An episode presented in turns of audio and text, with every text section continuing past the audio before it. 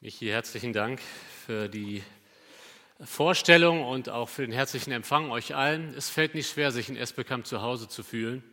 Das liegt auch ein bisschen daran, dass ich die ersten Lebensjahre hier verbracht habe. Ich bin in Bünde geboren, äh, habe hier noch Verwandte. Morgen werde ich meinen Opa besuchen. Übermorgen bin ich bei meiner Oma auf einer Geburtstagsfeier nach den Vorträgen. Also es ist tatsächlich immer wieder ein Stück weit in die alte Heimat äh, zu kommen. Vor vier Jahren war ich, glaube ich, hier mit Amos und ich selber äh, habe die Zeit als sehr, sehr wertvoll empfunden und mein Anliegen ist wirklich, dass Gott in diesen Tagen zu uns redet und dass wir unser Herz öffnen für sein Reden. Das ist so entscheidend. Ja, Michi hat schon angedeutet, es geht oder angekündigt, es geht um die ersten elf Kapitel der Bibel. Und ich denke, wir alle haben schon mal die Erfahrung gemacht, dass wir uns ähm, einer Gruppe von Menschen zugesellt haben, die gerade dabei waren, über ein gewisses Thema zu sprechen. Es muss jetzt nicht unbedingt Corona gewesen sein. Und wir kommen dazu, aber wir haben den Anfang verpasst. Ich glaube, ihr wisst, wie sich das anfühlt. Man, man will ja irgendwie mitreden, man stellt sich dazu, man versucht schnell zu erfassen, worum geht's. Aber es fällt schwer, weil man den Anfang verpasst hat. Und deswegen ist es, ist es so wichtig, den Anfang einer Sache mitzubekommen, um den Rest zu verstehen. Das ist etwas, was meine Lehrer mir auch im Studium beigebracht haben, die wichtigsten Seiten eines Buches äh, sind die ersten Seiten. Das Vorwort, das, was wir häufig so überspringen, das, das sind mit die wichtigsten Seiten eines Buches, weil da der Autor darlegt, wie er das Thema entfalten will, was seine Grundannahmen sind. Und ich denke, das kennen wir auch ein Stück weit, wenn wir die ersten Seiten eines Buches nicht lesen, wenn wir die ersten Seiten eines Buches nicht kennen dann ist es sehr, sehr schwer, den Rest wirklich zu verstehen. Bei der Bibel ist es genauso. Wir raten zwar häufig ähm, jungen Christen mit dem Neuen Testament zu beginnen, das mache ich übrigens auch, wenn sich jemand neu bekehrt hat, dann gebe ich auch den Ratschlag, fang, fang mal mit den Evangelien an, beschäftige dich mit Jesus, aber früher oder später müssen wir uns mit dem Anfang befassen, um das ganze Evangelium in all der Tiefe richtig zu verstehen. Und genau da möchten wir jetzt auch einsteigen. Ich möchte die, die ersten Seiten der Bibel einmal aufschlagen und den Predigttext für heute Abend des ersten Themas einmal mit uns lesen. Und wir nehmen uns bewusst die Zeit dafür, den ganzen Abschnitt zu lesen. Und äh, es geht um 1. Mose 1, Vers 1 bis Kapitel 2, Vers 3. 1. Mose 1, Vers 1 bis Kapitel 2, Vers 3. Dieser Text ist nicht an der Wand. Ihr könnt gerne eure Bibeln mit aufschlagen oder einfach zuhören. Im Anfang schuf Gott den Himmel und die Erde. Und die Erde war wüst und leer und Finsternis war über der Tiefe und der Geist Gottes schwebte über dem Wasser. Und Gott sprach, es werde Licht. Und es wurde Licht. Und Gott sah, dass das Licht gut war. Und Gott schied das Licht von der Finsternis. Und Gott nannte das Licht Tag und die Finsternis nannte er Nacht. Und es wurde Abend und es wurde Morgen ein Tag. Und Gott sprach, es werde eine Wölbung mitten im Wasser und es sei eine Scheidung zwischen dem Wasser und dem Wasser. Und Gott machte die Wölbung und schied das Wasser, das unterhalb der Wölbung, von dem Wasser, das oberhalb der Wölbung war. Und es geschah so. Und Gott nannte die Wölbung Himmel. Und es wurde Abend und es wurde Morgen ein zweiter Tag. Und Gott sprach, es soll sich das Wasser unterhalb des Himmels an einem Ort sammeln und es werde das Trockene sichtbar. Und es geschah so. Und Gott nannte das trockene Erde und die Ansammlung des Wassers nannte er Meere. Und Gott sah, dass es gut war. Und Gott sprach, die Erde lasse Gras hervorsprossen, Kraut, das Samen hervorbringt, Fruchtbäume, die auf der Erde Früchte tragen nach ihrer Art, in denen ihr Same ist. Und es geschah so. Und die Erde brachte Gras hervor, Kraut, das Samen hervorbringt nach seiner Art, und Bäume, die Früchte tragen, in denen ihr Same ist, nach ihrer Art. Und Gott sah, dass es gut war, und es wurde Abend und es wurde Morgen, ein dritter Tag. Und Gott sprach, es sollen Lichter an der Wölbung des Himmels werden, um zu scheiden zwischen Tag und Nacht, und sie sollen dienen als Zeichen und zur Bestimmung von Zeiten und Tagen und Jahren, und sie sollen als Lichter an der Wölbung des Himmels dienen, um auf die Erde zu leuchten. Und es geschah so. Und Gott machte die beiden großen Lichter, das größere zur Beherrschung des Tages und das kleinere zur Beherrschung der Nacht und die Sterne. Und Gott setzte sie an die Wölbung des Himmels über die Erde zu leuchten und zu herrschen über den Tag und über die Nacht und zwischen dem Licht und der Finsternis zu scheiden. Und Gott sah, dass es gut war. Und es wurde Abend und es wurde Morgen, ein vierter Tag. Und Gott sprach, es soll das Wasser vom Gewimmel lebender Wesen wimmeln und Vögel sollen über der Erde fliegen unter der Wölbung des Himmels. Und Gott schuf die großen Seeungeheuer und alle sich regenden lebenden Wesen, von denen das Wasser wimmelt, nach ihrer Art und alle geflügelten Vögel nach ihrer Art. Und Gott sah, dass es gut war. Und Gott segnete sie und sprach, seid fruchtbar und vermehrt euch und füllt das Wasser in den Meeren und die Vögel sollen sich vermehren auf der Erde. Und es wurde Abend und es wurde Morgen ein fünfter Tag. Und Gott sprach, die Erde bringe lebende Wesen hervor nach ihrer Art, Vieh und kriechende Tiere und wilde Tiere der Erde nach ihrer Art. Und es geschah so. Und Gott machte die wilden Tiere der Erde nach ihrer Art und das Vieh nach seiner Art und alle kriechende Tiere auf dem Erdboden nach ihrer Art. Und Gott sah, dass es gut war. Und Gott sprach, lasst uns Menschen machen, als unser Bild, uns ähnlich. Sie sollen herrschen über die Fische des Meeres und über die Vögel des Himmels und über das Vieh und über die ganze Erde und über alle kriechenden Tiere, die auf der Erde kriechen. Und Gott schuf den Menschen als sein Bild, als Bild Gottes schuf er ihn, als Mann und Frau schuf er sie. Und Gott segnete sie und sprach zu ihnen, seid fruchtbar und vermehrt euch und füllt die Erde und macht sie euch untertan und herrscht über die Fische des Meeres und über die Vögel des Himmels und über alle Tiere, die sich auf der Erde regen. Und Gott sprach, siehe, ich habe euch alles samentragende Kraut gegeben, das auf der, auf der Fläche der ganzen Erde ist und jeden Baum an den Samen tragende Baumfrucht ist. Es soll euch zur Nahrung dienen. Aber allen Tieren der Erde und allen Vögeln des Himmels und allen, was sich auf der Erde regt, in dem eine lebende Seele ist, habe ich alles grüne Kraut zur Speise gegeben. Und es geschah so. Und Gott sah alles, was er gemacht hatte, und siehe, es war sehr gut. Und es wurde Abend und es wurde Morgen, der sechste Tag. So wurden der Himmel und die Erde und all ihr Herr vollendet. Und Gott vollendete am siebten Tag sein Werk, das er gemacht hatte. Und er ruhte am siebten Tag von all seinem Werk, das er gemacht hatte. Und Gott segnete den siebten Tag und heiligte ihn, denn an ihm ruhte er von all seinem Werk, das Gott geschaffen hatte, indem er es machte. Dies ist die Entstehungsgeschichte des Himmels und der Erde, als sie geschaffen wurden. Ein langer Text, aber es ist gut, dass wir den Text einmal im Überblick haben, wenn wir jetzt in die Details gehen. Dem Schöpfungsbericht begegnet man ja als Christ immer zweimal. Das Thema heute lautet bewusst Faszination Schöpfer, nicht Faszination Schöpfung. Das wäre auch richtig, denn die Schöpfung ist faszinierend, aber ich möchte ganz bewusst den Schwerpunkt auf den Schöpfer legen. Wie gerade gesagt, man begegnet als Christ dem Schöpfungsbericht eigentlich immer zweimal. Was meine ich damit? Einmal in der Kinderstunde. Da hört man zum ersten Mal oder in der Kinderbibel liest man zum ersten Mal von der Schöpfung. Man sieht die bunten Bilder, es gibt vielleicht was zum Ausmalen und es ist was sehr Schönes für Kinder, sich mit der Schöpfung zu befassen. Und dann begegnen wir dem Schöpfungsbericht irgendwann so in der fünften oder sechsten Klasse, ich weiß nicht genau, in der Auseinandersetzung mit der Evolutionstheorie.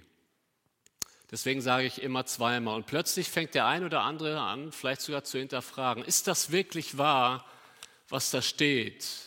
Die Argumente, die mein Biologielehrer anführt, scheinen im ersten Moment vielleicht sogar überzeugend zu sein.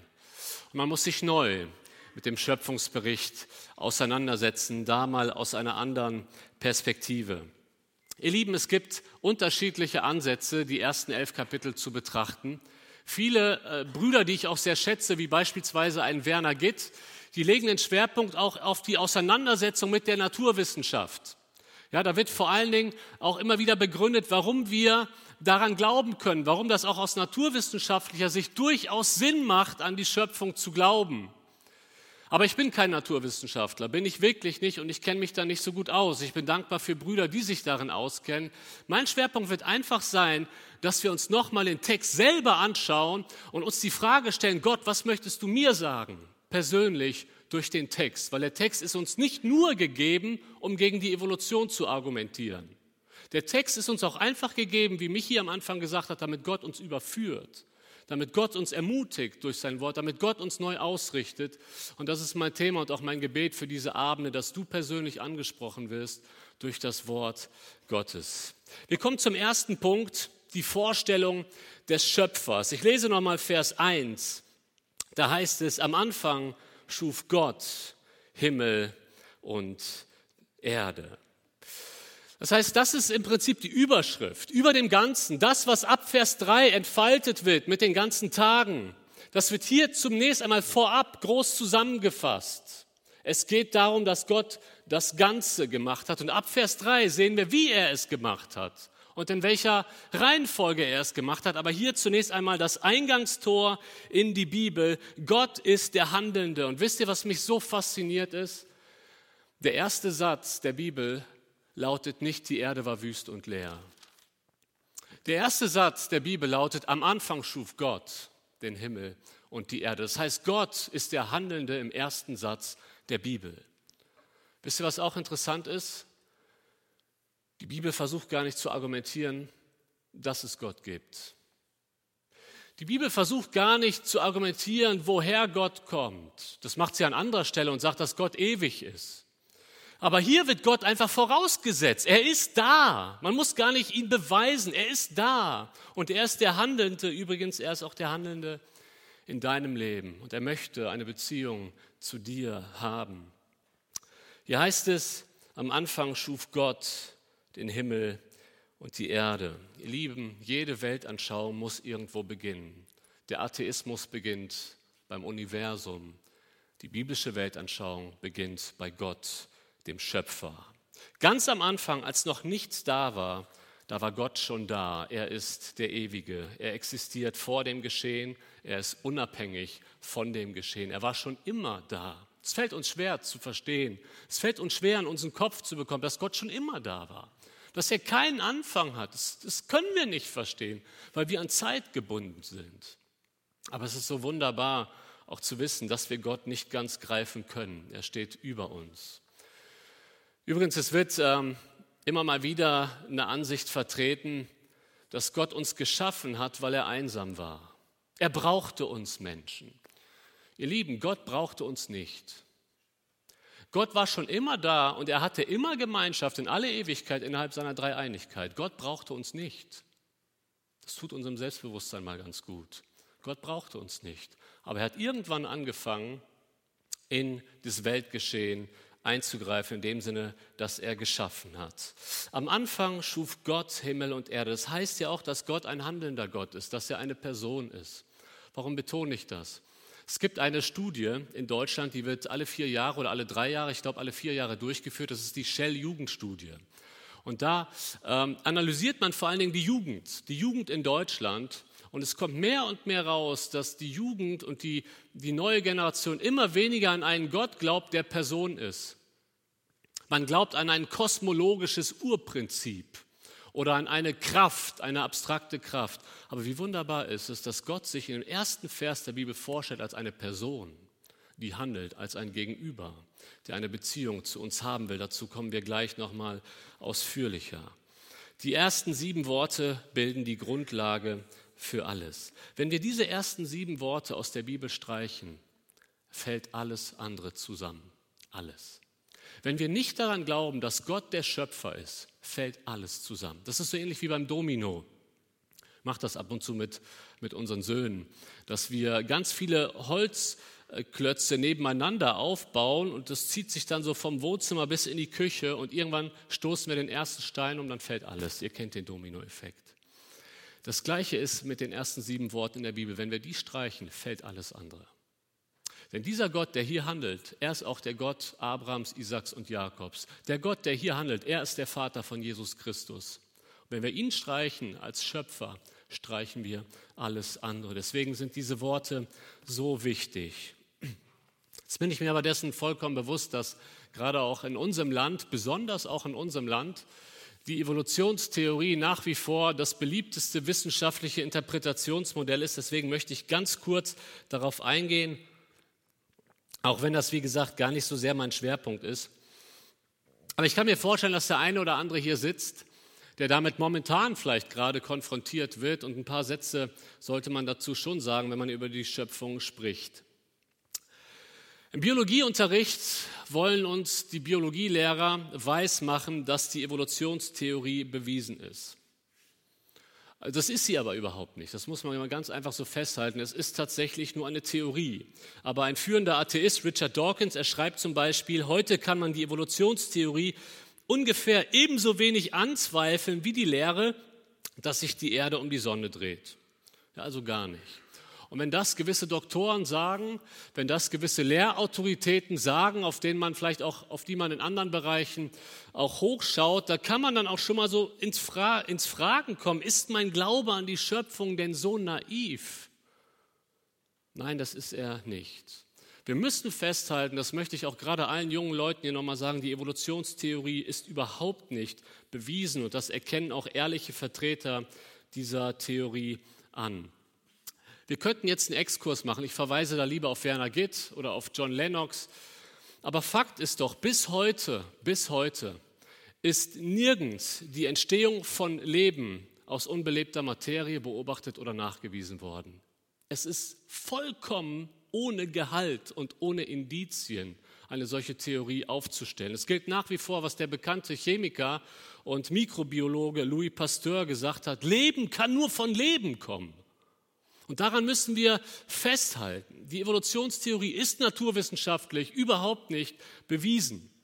Jetzt muss man fairerweise aber sagen, die Schöpfung ist ja naturwissenschaftlich gesprochen auch nicht bewiesen. da war keiner mit der Kamera da, der das gefilmt hat und es nachweisen kann. Das heißt, wir müssen hier auf, die, auf eine andere Ebene gehen und das ist die Ebene des Glaubens. Und genau dazu möchte uns die Bibel auch einladen. In Hebräer 11, Vers 3, da steht, durch den Glauben erkennen wir, dass die Welt durch Gottes Wort geschaffen ist, sodass alles, was man sieht, aus dem Nichts geworden ist. Das heißt, die Bibel lädt uns ein zu glauben an den Schöpfergott. Und das ist die Frage, die wir uns stellen müssen. Glauben wir das? Aus meiner Sicht macht es wesentlich mehr Sinn, an die Schöpfung zu glauben, als an eine Evolutionstheorie, die ich persönlich auch absolut für falsch halte. Der Römerbrief macht es besonders deutlich, dass eigentlich ein Mensch, der nachdenkt, zu dem Ergebnis kommen muss, dass es einen Schöpfer gibt. Römer 1, Vers 20, da heißt es, seit der Erschaffung der Welt sind seine Werke ein sichtbarer Hinweis auf ihn, den unsichtbaren Gott, auf seine ewige Macht und sein göttliches Wesen. Die Menschen haben also keine Entschuldigung. Ihr Lieben, wenn wir an die Schöpfung glauben, sind wir nicht dumm. Überhaupt nicht. Es macht sehr viel Sinn, an einen Schöpfer zu glauben, an eine Schöpfung zu glauben. Der Naturwiss äh, Naturforscher Alfred Russell Wallace, er schreibt, wer mit offenen Augen und einem wachen Sinn durch die Welt geht, erkennt in den kleinsten Zellen, im Blut, überall auf der Erde und im ganzen Sonnensystem intelligente bewusste Lenkung. Er nennt es intelligente Lenkung. 1. Mose 1, Vers 1 sagt, am Anfang schuf Gott Himmel und Erde. Und mit, dem ersten, mit den ersten Worten der Bibel wird damit auch Folgendes klar. Das Universum und damit auch der Mensch ist kein Zufallsprodukt. Der Mensch ist gewollt, weil Gott einen Plan hat. Schau mal, jetzt wird es ganz persönlich auch für dich. Es macht doch einen immensen Unterschied, ob ich mich einfach nur in einem anonymen Werdeprozess wiederfinde und ein Zufallsprodukt bin, oder ob ein persönlicher Gott, ein Gott, der mich liebt, mich gewollt hat. Und schau mal, das können wir dann weiterdenken. Wenn Gott mich gewollt hat, dann hat er auch einen Plan für mein Leben. Wenn Gott mich gewollt hat, dann macht das Leben Sinn, weil ich in Gott den Sinn meines Lebens finde. Das alles fällt zusammen, wenn wir nicht an einen Schöpfergott glauben. William Provine, er ist ein Vertreter der Evolutionstheorie, aber er ist zumindest ehrlich in den Konsequenzen. Er sagt, ich möchte mal meine Sichtweise zusammenfassen, was die Evolution uns laut und deutlich sagt. Es gibt keinen Gott, keine Absicht, keinerlei zielorientierten Kräfte. Es gibt kein Leben nach dem Tod. Wenn ich sterbe, bin ich absolut sicher, dass ich tot sein werde. Das ist mein Ende. Es gibt keine ultimative Grundlage für die Ethik und keinen wirklichen Sinn des Lebens. Das ist die Evolutionstheorie zu Ende gedacht. Das sind tatsächlich die Konsequenzen. Und da sähe unser Leben ziemlich traurig aus, oder? Dann hätten wir keine Hoffnung, dann hätten wir keinen wirklichen Sinn im Leben. Aber wenn 1. Mose 1, Vers 1 wahr ist, am Anfang schuf Gott Himmel und Erde, dann bedeutet das, dass Gott einen Plan für dein Leben hat. Dann bedeutet das, dass Gott dich gewollt hat und dass er mit dir Programm machen möchte. Das möchte Gott. Und er möchte die Beziehung zu dir. Gott möchte dir heute sagen, dass du nicht zufällig existierst. Er hat das Universum geplant und dich mittendrin. Ich möchte dir das einfach so mitgeben, wenn du manchmal an dem Sinn des Lebens zweifelst und vielleicht gehst du momentan durch eine schwierige Phase in deinem Leben, dann sollst du wissen, es gibt einen Gott, der einen Plan für dein Leben hat. Ein Gott, der handelt, ein Gott, der mächtig ist. Und wir werden diesen Gott in den nächsten Minuten immer weiter kennenlernen. Bevor uns die Bibel dann die einzelnen Schöpfungswerke vorstellt, schildert sie uns aber auch noch mal kurz die Verfassung vor der Schöpfung. Da heißt es ja, und die Erde war wüst und leer. Im Hebräischen steht hier das Wort Tohu Wabohu. Kennt ihr das? Also wenn man Tohu Wabohu hört, dann denkt man meistens an ein unaufgeräumtes Kinderzimmer. Ja? Tohu Wabohu. Das ist Chaos. Die Frage ist, möchte das Wort wirklich Chaos beschreiben? Dieses Wort kommt nämlich auch noch später in der Bibel vor bei Jeremia und meint einfach einen unbewohnten Zustand, ein Zustand, in dem es kein Leben, kein wirkliches Leben geben kann für den Menschen. Und ich glaube, die Bibel spricht hier nicht von Chaos, sondern von einem unbewohnbaren Zustand, in dem die Welt war. Und dann heißt es aber auch weiter, dass die, das Finsternis herrschte. Es war dunkel, es ist kein Licht da. Und wenn kein Licht da ist, ist das immer ein lebensfeindlicher Zustand. Das ist eine ungeordnete Finsternis. Es ist interessant, Tiere können gut unterscheiden zwischen einer geordneten Finsternis der Nacht oder einer ungeordneten Finsternis. Bei einer Sonnenfinsternis geraten einige Tiere in Panik. Sie können genau unterscheiden, was ist geordnet und was ist jetzt außergewöhnlich. Später schafft Gott die geordnete Finsternis und er nennt sie Nacht. Aber hier liegt jetzt noch alles im Dunkeln und dann heißt es weiter, der Geist Gottes schwebt über dem Wasser. Der Geist Gottes ist bereit, schöpferisch zu wirken. Und dann ab Vers 3 sehen wir dann den Vollzug der Schöpfung. Das ist auch mein dritter Punkt. Wir möchten ihn jetzt mal über, überblicksweise machen und ich möchte ein paar Takte äh, dazu sagen. Hier werden uns die Schöpfungswerke vorgestellt, die Gott an sechs Tagen geschaffen hat. Und an dieser Stelle taucht immer die Frage auf, deswegen möchte ich auch darauf eingehen, handelt es sich hierbei um sechs 24-Stunden-Tage? Weil da gibt es einige Vertreter, die sagen, ja, aber bei Gott ist doch ein Tag wie tausend Jahre und tausend Jahre wie ein Tag. Ja, das steht in, in, in Psalm 90. Äh, aber da geht es um einen anderen Zusammenhang. Ähm, diese Frage wird aber auch in evangelikalen Kreisen unterschiedlich beantwortet. Zunächst einmal müssen wir festhalten, das Wort Yom, das ist das hebräische Wort. Das äh, erste Buch Mose ist ja auf Hebräisch wieder geschri äh, also geschrieben worden ursprünglich. Und das Wort Yom bedeutet meistens ein 24-Stunden-Tag. Manchmal kann es in der Tat eine längere Zeitspanne bedeuten. Das müssen wir ehrlicherweise erstmal so stehen lassen. Aber was spricht dafür, um es vorab zu sagen, ich glaube, dass es 24-Stunden-Tage sind? Was spricht dafür? Immer wenn dieses hebräische Wort Yom, also Tag, in, mit einem Zahlwort in Verbindung steht, also erster Yom, zweiter Yom, dritter Yom, ist es immer an jeder Stelle in der Bibel ein 24-Stunden-Tag. Und auch, wenn wir das jetzt mal weglassen, immer wenn Yom erwähnt wird, wird mit Morgen und Abend ist Yom immer ein 24-Stunden-Tag. Und hier haben wir sogar beides. Hier haben wir ein Zahlwort und hier haben wir Morgen und Abend. Deswegen kann man, wenn man einfach die Bibel nimmt, muss man davon ausgehen, man kann es nicht anders verstehen, es sind 24-Stunden-Tage. Deswegen glaube ich das auch persönlich. Es gibt ein weiteres Argument in 2. Mose 20 äh, in, bei den zehn Geboten. Da sagt Gott ab Vers 9, sechs Tage sollst du arbeiten und all deine Werke tun, aber am siebten Tag ist der Sabbat des Herrn deines Gottes. Da sollst du keine Arbeit tun, auch nicht dein Sohn, deine Tochter, dein Knecht, deine Magd, dein Vieh, auch nicht dein Fremdling, der in der Stadt wohnt. Und jetzt kommt die Begründung. Denn an sechs Tagen hat der Herr Himmel und Erde gemacht und das Meer und alles, was darin ist, und ruhte am siebten Tag. Also wenn das jetzt tausend Jahre sein sollten, dann wäre die Woche ja auch, also ein Tag tausend Jahre, dann wäre sieben, also tausend Jahre der siebte Tag, dann wäre tausend Jahre Ruhe. Das macht keinen Sinn. Hier geht es um 24-Stunden-Tage. Hier geht es um eine Woche, die den Sabbat dann auch begründet bei den zehn Geboten. Und nun möchten wir jetzt uns kurz die einzelnen Tage anschauen und dann aber auch die Anwendung für unser Leben machen. Mein Anliegen ist, dass jeden Abend und auch am, am, Samstag, dass wir was mitnehmen können für unser Leben, sehr konkret, praktisch. Worum geht es im ersten Tag? Im ersten Tag schafft Gott das Licht. Ja, Gott macht am Anfang erstmal das Licht an. Er sagt, es werde Licht und es ward Licht. Ähm, Die Finsternis wird hier nicht abgeschafft, aber Licht und Finsternis stehen jetzt in einem geordneten Verhältnis zueinander. Gott schafft Tag und Nacht, er schafft Zeit. Jetzt taucht die Frage auf, Moment, aber die, die Himmelskörper, Sonne, Mond, die werden ja erst am vierten Tag geschaffen. Wie kann es Licht geben am ersten Tag, Sonne und Mond erst am vierten Tag? Das ist eine gute Frage. Äh, um ehrlich zu sein, ich weiß es nicht, wie das genau geht, aber ich habe so ein paar Erklärungsansätze, wie das passieren kann. Schaut mal in Offenbarung 21, Vers 23, da steht folgendes.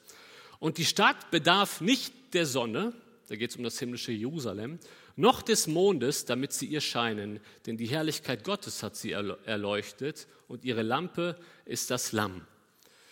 Da sagt zumindest die Offenbarung, es kann Licht geben, ohne dass es Sonne und Mond gibt, weil Gott leuchtet. Ja?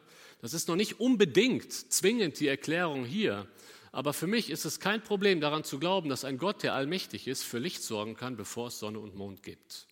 Ja? Und das Ganze macht gleich auch noch mehr Sinn, wenn wir uns einmal die Gegenüberstellung der Tage anschauen. Wir kommen zum zweiten Tag, da hat Gott das Firmament geschaffen. Andere Bibelübersetzungen sagen Wölbung oder Himmel. Das Firmament wird Himmel genannt und es ist jetzt wieder eine Trennung. Und zwar schafft Gott eine Trennung zwischen dem Wasser. Es gibt unter, also unteres Wasser und oberes Wasser, das heißt Regen auf der anderen Seite und das Meer ähm, eben unten auf dem Erdboden. Dann kommen wir zum dritten Tag, da wird das Festland geschaffen, der Boden wird trockengelegt, das Wasser wird an einem Ort gesammelt. Am ersten Tag hat Gott die Zeit geschaffen, jetzt schafft er Raum. Ja, er schafft Festland. Und dann spricht Gott am dritten Tag ein zweites Mal. Das ist interessant. Das macht er nur zweimal, am dritten und am sechsten Tag. Und hier schafft er jetzt die Pflanzenwelt mit ganz vielen Arten und Gattungen und er gibt den Pflanzen direkt die Fähigkeit, sich selbst zu reproduzieren. Am vierten Tag schafft er die Himmelslichter und die Himmelslichter haben laut Bibeltext eine dreifache Funktion. Einmal sollen sie Tag und Nacht trennen, dann sollen sie den Kalender bestimmen und sie sollen die Erde beleuchten. Das ist der vierte Tag, die Sonne am Tag, der Mond in der Nacht. Dann kommen wir zum fünften Tag. Da schafft Gott Vögel und Wassertiere. Zum ersten Mal werden lebendige Wesen geschaffen.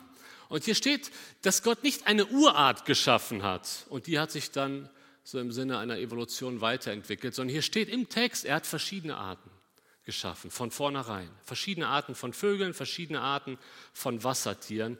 Und zum ersten Mal segnet Gott. Er segnet die Luft- und Wassertiere und er gibt ihnen den Auftrag, sich zu vermehren. Dann kommen wir zum sechsten Tag. Gott schafft drei Kategorien von Landtieren, das Vieh, er schafft wilde Tiere und er schafft Kriechtiere. Und jetzt spricht Gott auch zum zweiten Mal, und das ist der Höhepunkt der Schöpfung. Dann schafft Gott den Menschen. Und durch diese Struktur, er spricht zum zweiten Mal und innerhalb der Schöpfung, wenn wir den siebten Tag erstmal jetzt ausklammern, zum letzten Mal der Mensch als Höhepunkt, als Krone der Schöpfung. Das Thema ist so wichtig, dass wir es heute im zweiten Vortrag nochmal ausführlicher behandeln. Aber ich möchte euch mal auf diesen Überblick hinweisen, den ihr ja auch jetzt schon an der Wand seht. In den Tagen 1 bis 3, schaut es euch mal ganz äh, detailliert an. In den Tagen 1 bis 3 schafft Gott die Lebensräume und in den Tagen 4 und 6 werden diese Räume gefüllt.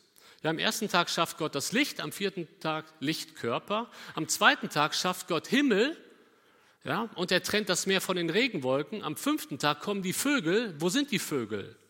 Ja, am Himmel. Und er schafft die Fische. Wo sind die Fische? Im Meer. Und die hat er entsprechend am zweiten Tag vorab geschaffen. Am dritten Tag schafft Gott das Festland. Am sechsten Tag schafft er die Landtiere und den Menschen für das Festland. Und er hat die Pflanzen geschaffen am dritten Tag und sie sind auch für den Menschen, der dann am sechsten Tag kommt. Okay, André, was willst du uns damit sagen? Schaut mal, wir können einiges von, diesen, von dieser Gegenüberstellung ableiten. Einmal sehen wir, dass Gott ein absoluter Fürsorger ist. Gott ist fürsorglich, liebevoll zu seiner Schöpfung. Bevor Gott die Lebewesen geschaffen hat, hat er ganz liebevoll den Raum für sie vor, äh, vorher geschaffen. Ja, bevor die Fische kommen, ist das Wasser schon da. Bevor die Vögel kommen, hat er den Himmel für sie gemacht. Bevor die Menschen kommen, hat er das Festland gemacht.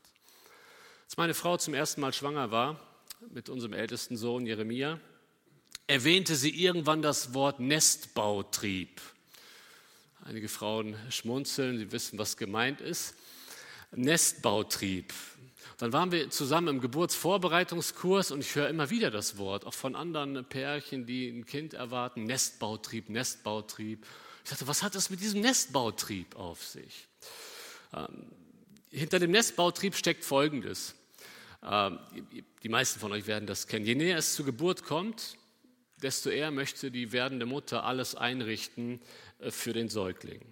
Es beginnt harmlos, äh, schon mal so den ersten Body kaufen. Das Baby ist noch lange nicht da, es sind noch fünf Monate, aber der erste Body wird schon mal gekauft. Ja?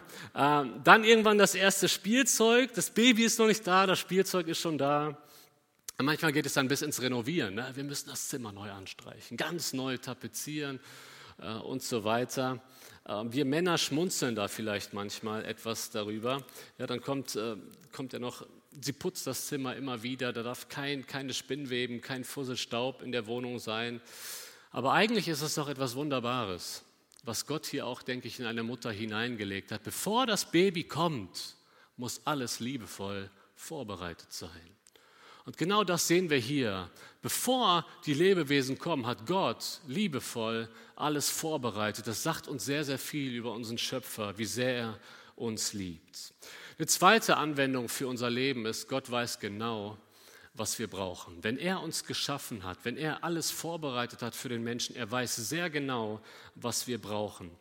Im Text heißt es immer wieder, und ihr, kennt den Text, dass es gut war. Gott schafft gute Dinge und gut bedeutet hier, es, sie sind vor allen Dingen ja gut für den Menschen. Sie sind auch gut an sich, aber sie sind auch richtig gut für den Menschen. Das Licht ist gut. Warum? Weil der Mensch Licht braucht. Das Festland ist gut, weil der Mensch nicht ohne Festland leben kann. Gott schafft Pflanzen und Fruchtbäume und sie sind gut. Warum? Weil sie dem Menschen als Nahrung dienen. Gott weiß, was gut für den Menschen ist. Gott weiß, was der Mensch braucht und Gott weiß, was du brauchst.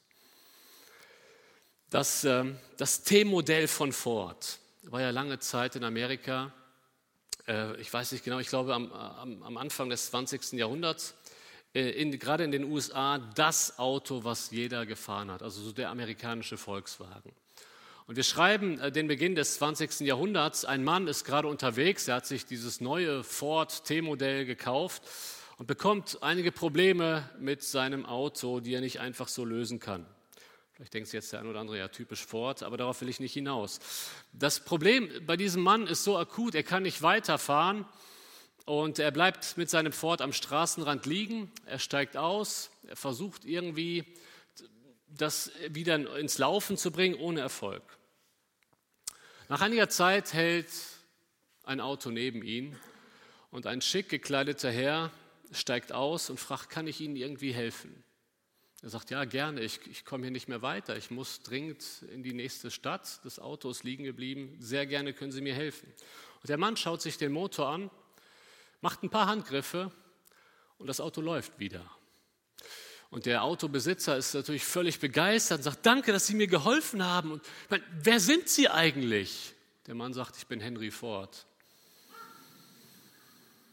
Schauen Sie mal, Schaut mal, Henry Ford weiß, was ein Ford braucht, weil er ihn konstruiert hat. Ich möchte dir heute mitgeben, Gott weiß genau, was du brauchst, auch in deiner jetzigen Lebenssituation, weil er dich gemacht hat. Er weiß genau, was du brauchst. Er als Schöpfer weiß, wie du funktionierst. Er kennt dich. Und vertrau darauf. Lass dir nichts Gegenteiliges an einreden. Ihr Lieben, unser Problem ist, wir glauben viel zu häufig Lügen, die Satan uns einredet. Darum, darüber sprechen wir morgen Abend beim Sündenfall. Interessanterweise ist, die Schlange hat an keiner Stelle gesagt, ist die Frucht. Sie kam sehr indirekt. was sie gemacht hat, ist, sie hat einen Keil zwischen Eva und Gott getrieben. Sie hat Eva eingeredet, Gott ist nicht gut. Gott will dir etwas vorenthalten und ich weiß eigentlich, was du brauchst. Und ihr Lieben, das sind die Lügen, die wir so häufig glauben. Deswegen fallen wir in Sünde. Weil wir uns einreden lassen, es gibt jemanden, der es besser weiß als Gott. Oder zumindest fangen wir an, an Gott zu zweifeln, dass Gott wirklich es gut mit uns meint, auch wenn unsere jetzige Lebenssituation dem mal so gar nicht entspricht, scheinbar aus unserer Perspektive. Aber ich will dir mitgeben, Gott weiß, was du brauchst, weil er dich geschaffen hat. Und der Mensch, der meint so oft, er, er, er weiß es besser. Wir müssen mal nach Köln gucken, da wo ich herkomme. Da ist die, die Szene der Homosexuellen so groß, gerade bei uns in Köln. Der Mensch streckt Gott seine Faust entgegen und meint, er wüsste besser, was eine Ehe ausmacht, als der Schöpfer. Das ist arrogant. Wir Menschen sollten demütig sein vor unserem Schöpfer. Er weiß, was wir brauchen. Es gibt noch eine weitere Beobachtung hier im Text, wenn wir uns den Schöpfungsbericht einmal anschauen. Gottes Wort ist absolut wirksam. Gott spricht, er spricht nur ein Wort und es passiert etwas. Das, das sagt uns doch, Gottes Wort ist sowas von mächtig. Die Bibel sagt an anderer Stelle, es ist ein Hammer, der Felsen zerschlägt. Gottes Wort ist mächtig. Und das sehen wir auch im Neuen Testament bei Jesus. Lazarus ist tot. Der stinkt schon. Der ist tagetot. Der ist nicht scheintot. Der ist wirklich tot. Und Jesus spricht ein Wort und der Tote kommt. Ihr lieben Gottes Wort ist so mächtig. Und wie oft unterschätzen wir die Wirksamkeit des Wortes Gottes und verlassen uns auf andere Dinge. Aber wenn Gottes Wort so mächtig ist, dann hat das doch auch praktische Implikationen für dein Leben. Da möchte ich dir mal die Frage stellen, stellst du dich immer wieder dem Wort Gottes? Wie sieht es bei dir mit dem persönlichen Bibellesen aus? Wenn Gottes Wort mächtig ist, wenn Gott zu dir reden möchte, da stellt sich dir die Frage, setzt du dich dem Wort Gottes aus? Schätzt du es? Bittest du Gott darum, zu dir zu reden, um dein Leben zu verändern? Eine weitere und letzte Anwendung, die ich hier im Rahmen des dritten Punktes nennen möchte, ist die Bewunderung der Schöpfung und die Anbetung des Schöpfers. Im Schöpfungsbericht, das haben wir gerade gehört, als wir ihn gelesen haben, wird immer wieder das Wort gut verwendet. Das heißt, der Text möchte uns als Leser ja auch zum Staunen anregen. Es ist alles gut, das ist gut, das ist gut, das ist gut, das ist sehr gut. Der Text möchte begeistern. Er möchte uns zum Lob führen. Zum Lob des Schöpfers aufgrund der wunderbaren Schöpfung. Weißt du, ich glaube, es fällt uns heute im 21. Jahrhundert schwer, noch über den Schöpfer zu staunen, weil wir uns auch immer weniger mit der Schöpfung befassen. Meine, wenn wir den ganzen Tag vorm Computer sitzen oder vorm Fernseher und nicht in die Natur gehen, dann fällt uns auch kaum was auf an der wunderbaren Schöpfung. Vielleicht haben wir genau da etwas verloren, die wir uns so viel nur mit Arbeit und mit digitalen Medien auseinandersetzen. Vielleicht ist es sinnvoll, mal wieder ein Hobby anzufangen, das, dich, das dich in die Natur bringt. Oder du verlagerst deine Gebetszeiten, deine stille Zeit mal in den Wald und wirst einfach mal ruhig und staunst über den Schöpfer. Oder du nimmst dir mal im Urlaub die Zeit, dir den Sternenhimmel anzuschauen. Du siehst die wunderbare Schöpfung und fängst an, ihn zu preisen. Aber darum geht es am Ende immer. Das Staunen über die Schöpfung ist nicht das Endziel. Das Staunen über die Schöpfung muss zur Anbetung des Schöpfers führen. Meine Frau und ich, wir waren zu unserem fünfjährigen äh, Ehejubiläum in Mailand und standen vor der berühmten Kirche, wo das Abendmahlgemälde von Leonardo da Vinci hängt. Weltberühmt, dieses Gemälde. Ihr stellt euch mal vor, wir ständen vor diesem Bild und kämen aus dem Staunen nicht mehr raus. So ein wunderbares Kunstwerk. Und nehmen wir mal an, Leonardo da Vinci wäre noch am Leben und er käme rein käme persönlich in den Raum, aber wir würden ihn gar nicht mit dem Bild in Verbindung bringen, sondern ihn einfach mal bitten, aus dem Weg zu gehen, damit wir ein besseres, eine bessere Sicht auf das Bild haben. Das wäre doch absurd, oder? Da kommt der Künstler in den Raum, der das Bild gemacht hat, aber wir schauen uns nur das Bild an und bitten den Künstler einmal zur Seite zu gehen. Das würde keiner machen. Wir würden ihn bewundern für das, was er da gemalt hat.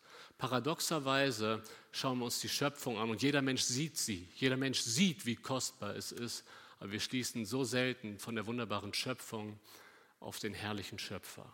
Und genau das, dazu möchte ich uns heute auch nochmal einladen, dass wir uns viel mehr Gedanken machen über den Schöpfer, dass wir in der Anbetung wachsen. Die Psalmen sind voll davon, voll des Lobes für den Schöpfer. Dutzende Lobpreislieder, die Gott als Schöpfer preisen. Und ich glaube, wir sollten das immer wieder neu tun und Gott dafür preisen, was er da gemacht hat.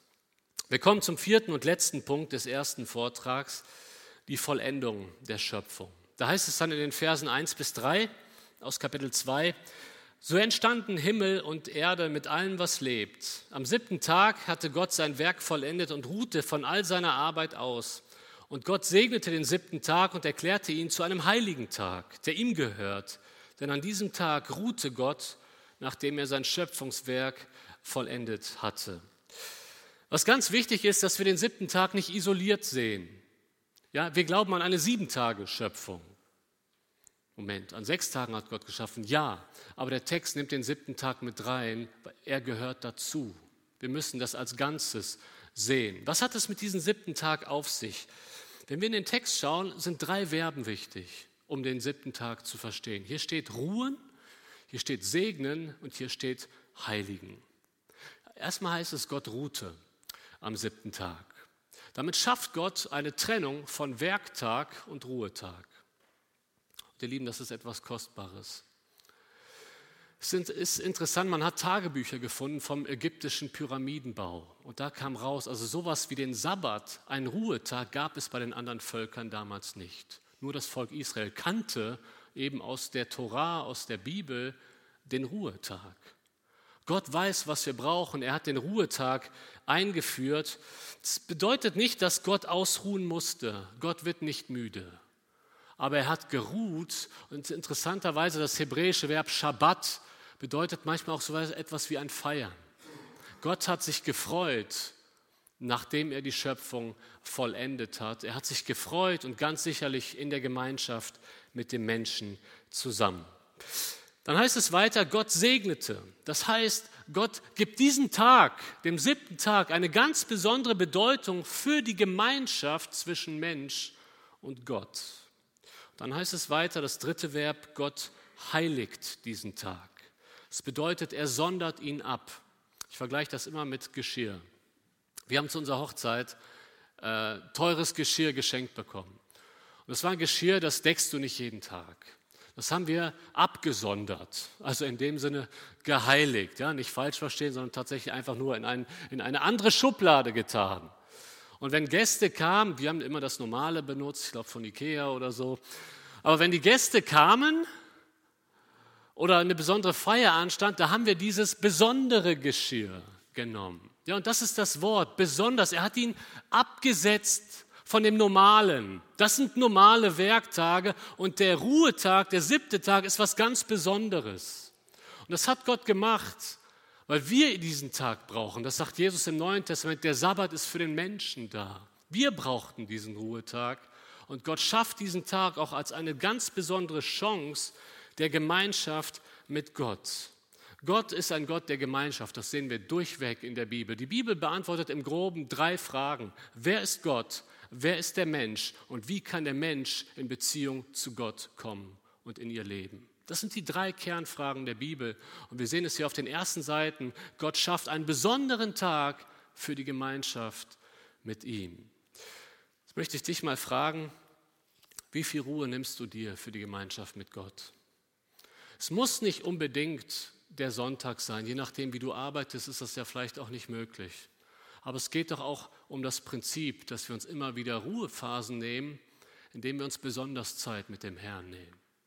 Und wenn Gott, das sehen wir durchweg in der Bibel, so sehr die Gemeinschaft mit uns möchte, wie sieht es mit dir aus in deinem Leben? Wie viel Gemeinschaft nimmst du dir für Gott? Bist du bereit, morgens früher aufzustehen, den Wecker zu stellen, um einfach in das Wort zu gehen, um Gemeinschaft mit Gott zu haben? Wisst ihr, bei der, bei der stillen Zeit, das wird mir immer mehr bewusst, es geht doch nicht einfach um eine Checkliste, die wir abhaken. Heute wieder gelesen, jetzt bin ich ein toller Christ. Eine Beziehung definiert sich nicht über eine Checkliste. Eine Beziehung definiert sich über Nähe. Die Frage ist, wollen wir? Wollen wir mit diesem Gott eine enge Gemeinschaft haben? Wisst ihr, wir können von Gott nur begeistert sein, wenn wir uns jeden Tag neu von ihm begeistern lassen in der Gemeinschaft mit ihm. Und ich glaube, dass es für uns heute, die wir in einer so hektischen, in einer so schnelllebigen Zeit leben, eine der größten Herausforderungen. Da wollen wir lesen und wir kriegen eine WhatsApp und sind abgelenkt. Ich meine, so geht es mir manchmal, sage ich ganz offen. Da müssen wir uns die Zeit nehmen, in den Offline-Modus zu gehen morgens früh wirklich alle anderen von uns fernhalten in das stille Kämmerlein und da verbringen wir erstmal Zeit mit dem Herrn. Dazu möchte ich dich ermutigen und das geht aus den ersten Versen der Bibel hervor. Gott schafft diesen Tag, diesen besonderen Tag, um Gemeinschaft zu haben. Ich möchte gerne dafür beten, dass Gott uns hilft, in der Beziehung zu ihm zu wachsen und dass er auch gerade durch diese Bibeltagen uns wieder neu in seine Gegenwart zieht und uns im Glauben ermutigt. Lass uns dazu aufstehen und ich bete noch mit uns. Vater im Himmel, danke dafür, dass wir direkt auf den ersten Seiten sehen können, wie du bist. Du bist der Allmächtige und der Ewige. Du sprichst und es wird. Aber wir sehen auch, dass du liebevoll bist und fürsorglich. Wir sehen, dass du genau weißt, was wir brauchen, Herr, und wir wollen dir vertrauen.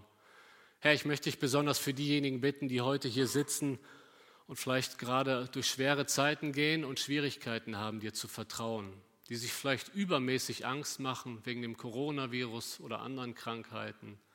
Herr, ich möchte dich bitten, stärke du unser Vertrauen, dass wir, an, dass wir daran festhalten, dass du es gut mit uns meinst, dass du alles unter Kontrolle hast, Herr. Herr, und wir sehen auch, wie sehr du die Gemeinschaft mit uns haben möchtest. Herr, wir möchten bekennen, dass wir oft eher einer Martha gleichen als einer Maria, dass wir mit so vielen Dingen beschäftigt sind und nicht mehr zu deinen Füßen sitzen. Herr, bitte rede du zu uns durch diese Tage und äh, erwärme du unser Herzen neu für dich. Entfache du in uns eine neue erste Liebe, Herr. Befreie du uns von Lauheit, von Kompromissen. Herr, wir wollen dir folgen. Wir wollen für dich leben. Wir wollen dich immer mehr lieben. Wirklich wirke du das in unseren Herzen. Amen.